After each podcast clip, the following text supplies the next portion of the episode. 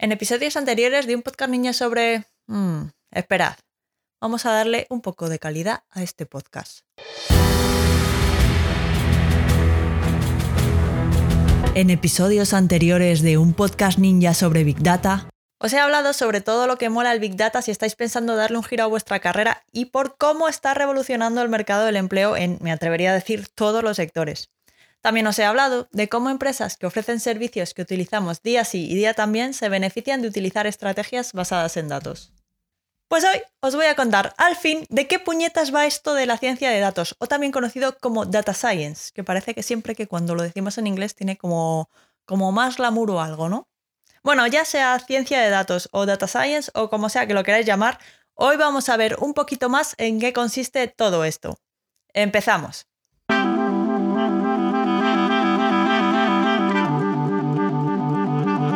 Un podcast ninja sobre Big Data, episodio 4. ¿En qué consiste la ciencia de datos? Muy buenos días y bienvenidos al cuarto episodio de un podcast ninja sobre Big Data, el podcast en el que hablamos de analítica de datos, de machine learning, de inteligencia artificial y de todo lo relacionado con el Big Data y el mundo de los datos. En este podcast hablamos de Big Data de manera normal, alejándonos de las ideas de inteligencia artificial de las películas y tratamos estos temas con los pies en la tierra y con sentido del humor. Además, si os interesa este mundillo y queréis profundizar más, podéis ir a datos.ninja y descargar el ebook La guía ninja del Big Data y la inteligencia artificial.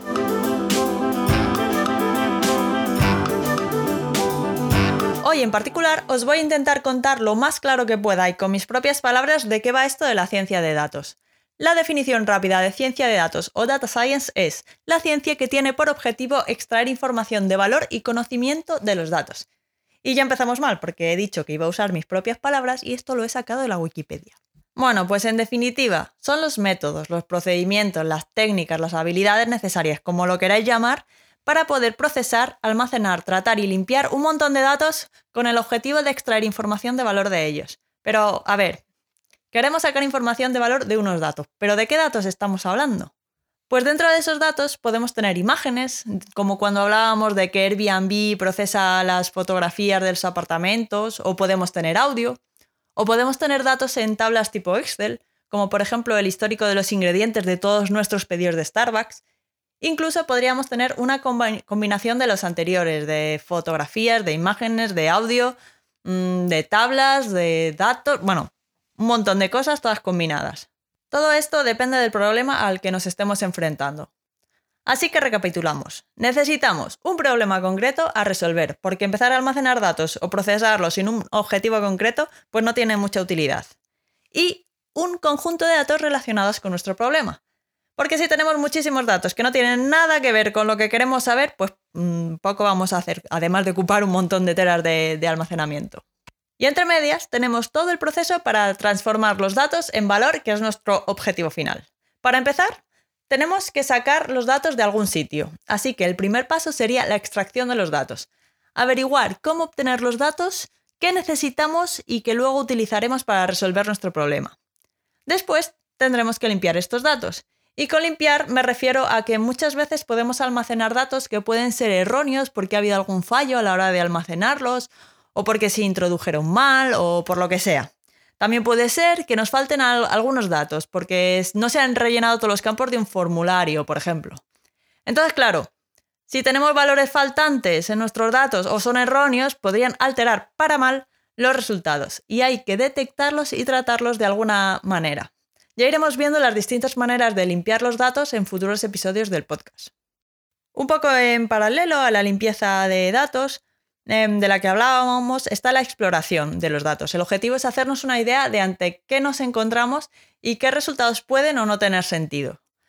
De manera general, el científico de datos se pasa la mayor parte del tiempo explorando y limpiando los datos, y muchas veces hacerlo bien y de manera cuidadosa puede ser más rentable que utilizar un modelo de Machine Learning superpotente. El otro día un oyente del podcast me, decía que cómo iba a ser posible que, la ciencia de datos fuera a ser la profesión más sexy del siglo XXI cuando se pasan el 90%, el 90 del tiempo mirando datos, explorando, mm, vamos, analizando los datos, más allá de, aplicando inteligencias artificiales y cosas así, que cómo iba a ser posible que fuera, que fuera la profesión más sexy. En fin. ¿Qué opináis vosotros? ¿Se puede ser la profesión más sexy cuando estás el 90% de tu tiempo analizando datos? ¿Sí o no? ¿Qué opináis?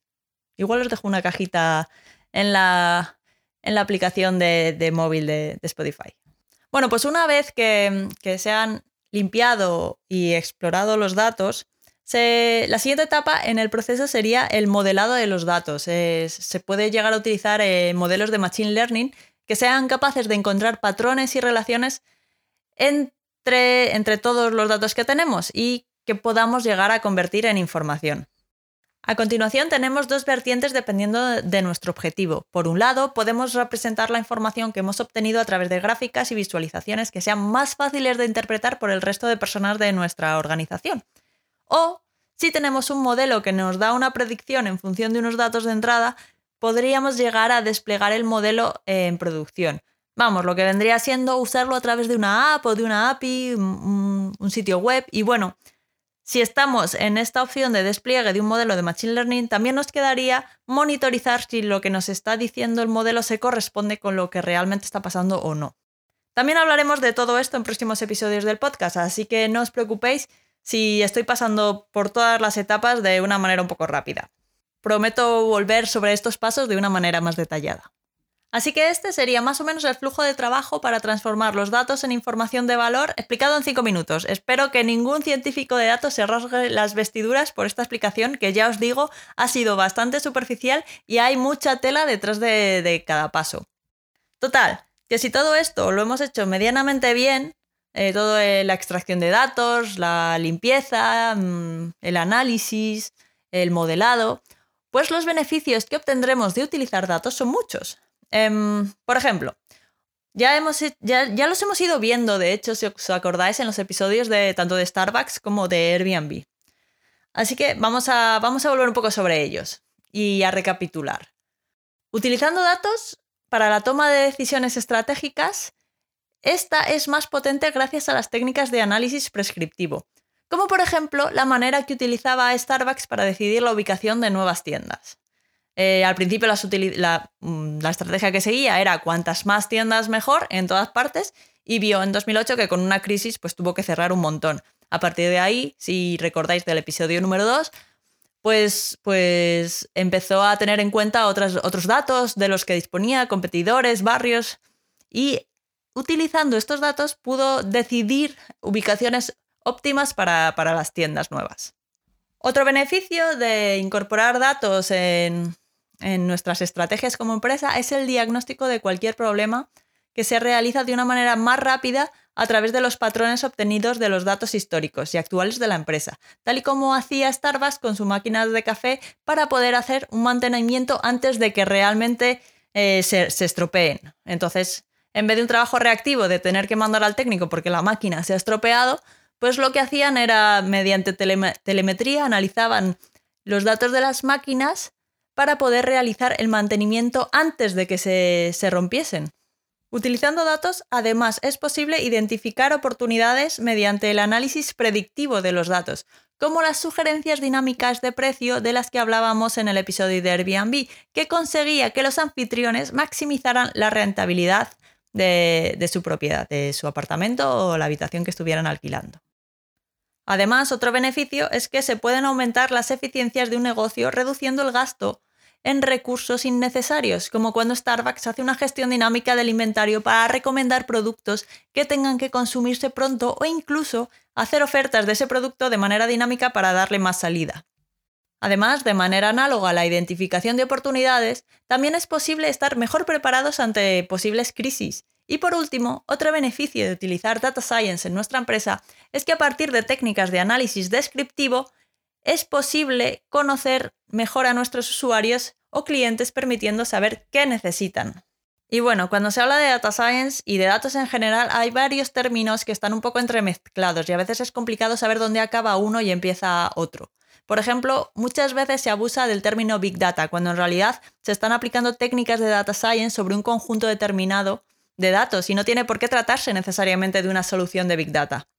Podríamos aplicar técnicas de ciencia de datos en un archivo de 3 gigas que, en el que estuvieran todos los clientes de una tienda de barrio y así poder saber sus tendencias de compra. Pero un archivo de 3 gigas no parece tan grande como para tratarse de Big Data.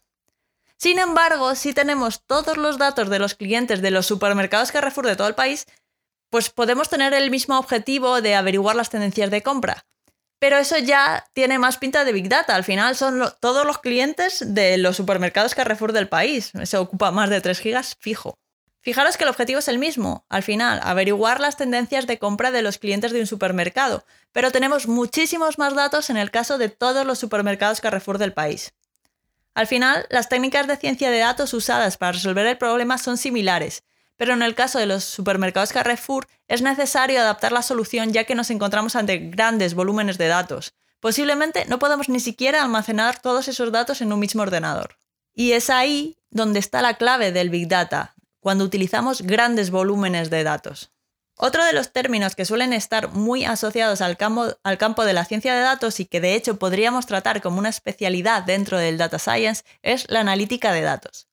Los analistas de datos se encargan de los primeros pasos en el proceso de extraer valor de los datos, de los que os estaba hablando antes, de la limpieza de datos, la agregación de distintas fuentes o la visualización de los mismos. Y bueno, como decíamos antes, aunque gran parte del esfuerzo de investigación en el campo de ciencia de datos se destina a nuevos algoritmos de aprendizaje automático, que es donde está el hype de la inteligencia artificial, muchas veces es más eficiente realizar un trabajo previo de análisis de datos y aplicar un modelo sencillo y no aplicar el último modelo de algoritmo de deep learning sobre datos en crudo. Sería un poco como conducir un Ferrari por un camino de piedras o un Citroën por una autopista recién asfaltada. ¿Veis un poco lo que quiero decir? Pero bueno, está claro que es en el campo de inteligencia artificial donde se encuentra el hype de todo esto. Y al final, y simplificando mucho, la mayoría de, algoritmos de aprendizaje automático Machine Learning se les enseña, se le enseña al ordenador unos datos de entrada, los que quiera, los que sea que tengamos, y, la salida que esperamos obtener de esos datos. Y el ordenador aprende cómo hacer ese mapeo entre los datos de entrada y la salida que esperamos para poder predecir la salida de un dato de entrada que no haya visto antes. Parece un poco mágico, pero ya lo iremos viendo en próximos episodios del podcast. Aunque ya sabéis que os interesa mucho o tenéis dudas al respecto, me las podéis hacer llegar en datos.ninja barra contactar. Y bueno, os decía que esta explicación está muy simplificada, pero en realidad la mayoría de las veces que en prensa leemos inteligencia artificial se están refiriendo a sistemas de aprendizaje automático supervisado, y estos son solo una parte de la inteligencia artificial. Como en el caso de la analítica de datos, el aprendizaje automático o machine learning no es un campo diferente de la ciencia de datos, sino que podemos considerarlo como una parte de, ella, es una, una especialización. Y luego está la ingeniería de datos, que depende de con quién habléis, pues a veces está incluida dentro de la ciencia de datos y a veces separada. Tanto es así que muchos programas de grado de ciencia de datos universitarios tienen asignaturas también de ingeniería de datos, o sea que están como están mezcladas la ciencia de datos y la ingeniería de datos. Básicamente, la ingeniería de datos se encarga de conseguir los datos y mantener un poco el orden a la hora de almacenarlos para que los científicos de datos puedan trabajar mejor y derivar valor de estos datos. Y entonces, ¿qué hace un científico de datos en su día a día? Pues depende. Antes os, os contaba que el objetivo principal de un científico de datos es obtener valor a partir de los datos y que dentro del data science hay especialidades que son campos en sí mismas. Un científico de datos tiene una visión extremo extremo de cómo transformar datos en bruto en información que valga su peso en oro. Eso lo he repetido varias veces a lo largo del episodio de hoy. Pero sus funciones en el día a día dependerán del tamaño del equipo de datos en la empresa en la que trabaja. Si habéis escuchado el episodio 3 del podcast, os acordaréis que Airbnb tenía 150 científicos de datos en plantilla ya en 2017. Pues estos seguramente se repartían las tareas de analizar los datos, cómo obtenerlos, limpiarlos, hacer visualizaciones que puedan entender otros humanos, divulgar los resultados a otras áreas de Airbnb. Cada grupo seguramente estaba encargado de un producto distinto, además, unos del recomendador del precio, otros del procesado de lenguaje natural para usarlo en los chatbots, y así con, con cada proyecto. Pero claro, ese es el caso de una empresa muy grande como, como Airbnb, pero en realidad hay organizaciones muy pequeñas en la que es posible que tenga que encargarse de todo el proceso la misma persona y es un trabajazo. En la mayoría de los casos, y, por la salud mental de la persona encargada de Data Science, al menos debería haber en el equipo un ingeniero de datos encargado de capturar y conservar los datos y un analista o científico de datos para extraer los patrones y la información de valor.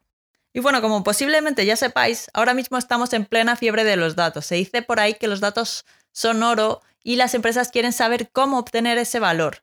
Y eso hace que estén creando o haciendo crecer muy rápido equipos de data science. Es posible que haya una o varias personas dedicadas a cada una de las especialidades, pero como os decía, depende de, por completo de, cada empresa. Si es una empresa grande, pequeña, si ya tenía una, una estrategia de datos, si la está empezando a montar, depende. De hecho, hoy os quiero preguntar si hay algún científico de datos en la sala que nos pueda hablar del tamaño del equipo en el que trabaja y en qué campos de los que he hablado hoy toca en su día a día. Os dejo la cajita con la pregunta para que respondáis a través de la app móvil de Spotify. Y además, si te ha interesado el podcast de hoy, te dejo un enlace en las notas del programa con un artículo del blog más completo que está publicado en la web datos.ninja.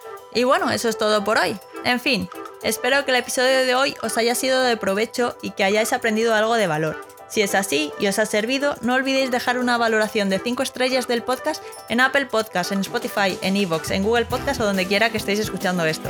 Y si además tenéis cualquier duda, pregunta, sugerencia o teoría de la conspiración, podéis contactar conmigo a través del formulario de contacto en la web datos.ninja barra contactar o podemos seguir la conversación en datos.ninja barra Twitter.